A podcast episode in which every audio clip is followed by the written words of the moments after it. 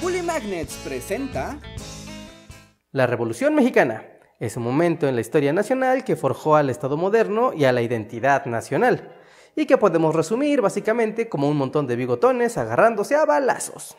Carranza destruye. ¡Mueran, malditos! ¡Mueran! ¡Ay, corran! ¡Ay, ay! ¡Disparen! Les disparen. voy a dar en la torre. auxilio. Tierras, tierras, tierras. Pero con tantos grupos diferentes dándose hasta con la maceta, es difícil seguirle el rastro y tener en claro quién es quién. Así que por eso hoy les presento un breve resumen para distinguir a los grupos de la Revolución Mexicana. ¡Viva! Ya era hora. Claro que la Revolución Mexicana es un proceso mucho más complejo, así que si quieren saber todos los detalles, pasen a esta lista de reproducción que les dejamos acá arriba, con varios materiales sobre la Revolución. Así que vamos a lo nuestro. ¿Quiénes eran los principales grupos de la Revolución? El primer gran grupo son los porfiristas, la élite política y económica que gobernaba México. El líder, Porfirio Díaz, el presidente y casi dictador.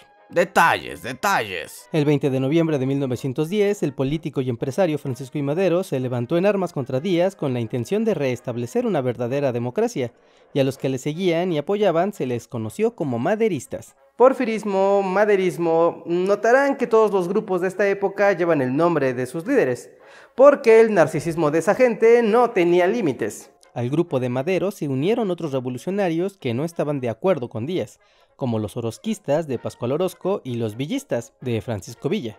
Panchito para los amigos. La revolución funcionó. Díaz fue expulsado del país y Madero fue electo el nuevo presidente de México. Ahora todo será lindo y bueno. ¡Yupi!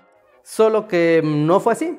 Madero resultó ser muy tibio en sus decisiones y cuando optó por conservar a muchos funcionarios porfiristas en el gobierno, hizo enojar a otros grupos que se levantaron contra él, como los orozquistas, que antes habían sido sus aliados, y los zapatistas en el sur del país.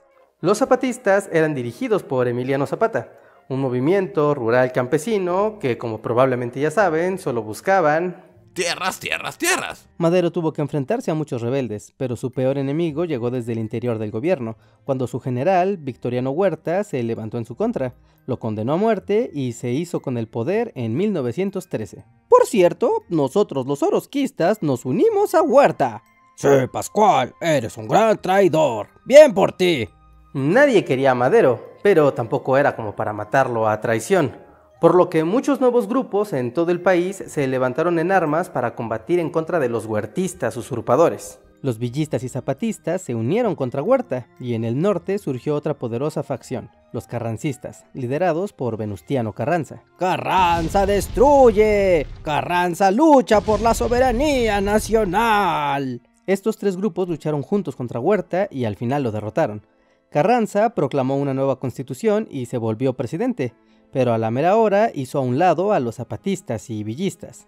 Y por supuesto los hizo enojar, por lo que se agarraron a balazos otra vez. Pero al final Carranza triunfó. Zapata fue asesinado y Villa se retiró al norte del país. Carranza es el único líder. Ahora sí llegará la prosperidad y la paz. No, no pasó eso.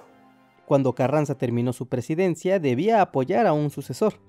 Todos creían que daría su respaldo a uno de sus dos aliados más cercanos, Adolfo de la Huerta o Álvaro Obregón, pero terminó apoyando a Ignacio Bonillas, un sujeto que nadie conocía. Y otra vez hubo revueltas. Los de la Huertista se levantaron contra Carranza, quien fue asesinado cuando huía.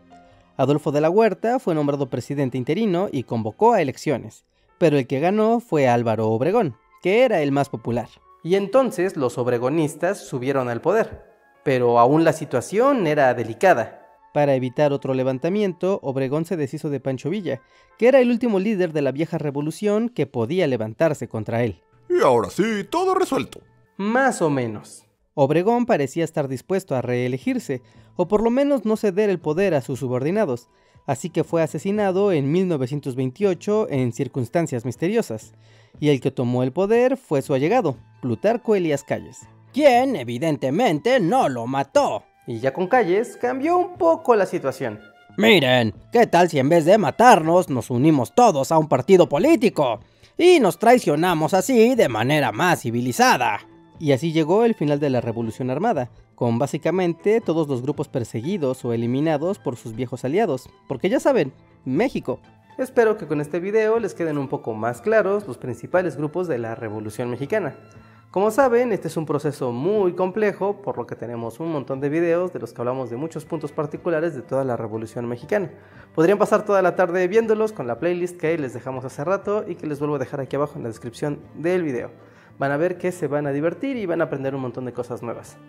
Y bueno amigos, no me queda más que agradecerles y pedirles su like y su suscripción si es que aprendieron algo nuevo. También quiero agradecer a los miembros y Patreons que nos apoyan mes con mes. Gracias a ustedes estos videos son posibles y podemos seguir publicando semana a semana, semana a semana sin detenernos, como siempre. También les recomiendo visitarnos en nuestro podcast los lunes y los jueves en el canal Bully Podcast. Les dejo la etiqueta aquí al final del video para que también escuchen más sobre temas de la revolución, historia y temas también más casuales que nos gusta compartir con toda la comunidad y podamos romper la barrera de los videos donde nada más nosotros hablamos. Ahí los escuchamos. También estamos en Discord y en nuestras redes sociales. Y bueno amigos, es todo por el momento. Espero que les haya gustado este video y nos vemos. Hasta la próxima. Bye.